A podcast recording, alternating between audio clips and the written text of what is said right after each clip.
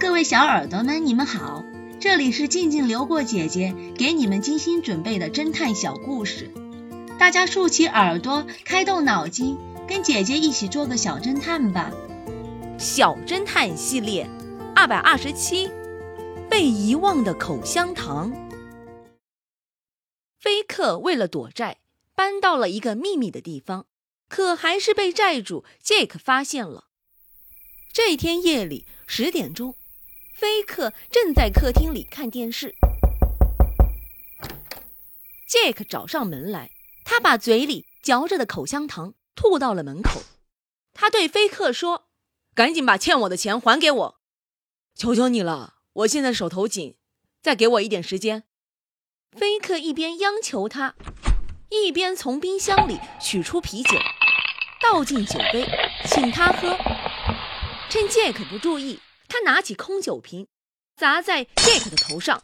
杰克受到突如其来的一击，来不及叫喊，便倒地身亡了。菲克从车库里把汽车开出来，再把杰克装进行李箱，开到很远的公园，把杰克抛进池塘里。凌晨两点回到家，他又把房间打扫得干干净净，桌椅。啤酒杯、大门把手及门铃的按键部都擦了又擦，这样杰克来访的痕迹一点儿也没留下。由于菲克十分紧张，他吃了安眠药才入睡。第二天醒来已是傍晚时分了。突然门铃响了起来，菲克打开门一看，X 神探和警察局长站在门口。警察局长问道：“有个叫杰克的到你家来过吗？他今天早晨在公园的池塘里被发现了。他上衣口袋里有一张纸条，写着你家的地址。不，昨天晚上没有任何人来我家。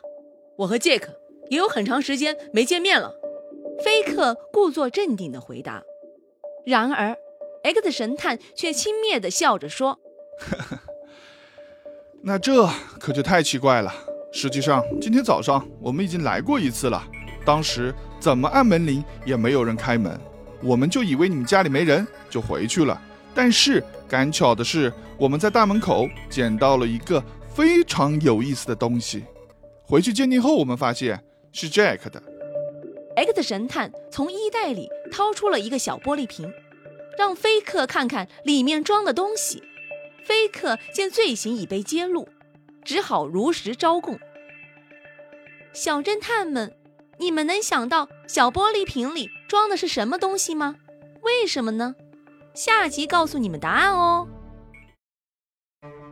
大盗贼的接头人，这个故事的真相是：厨师和哈里是在调味品批发商店接头的。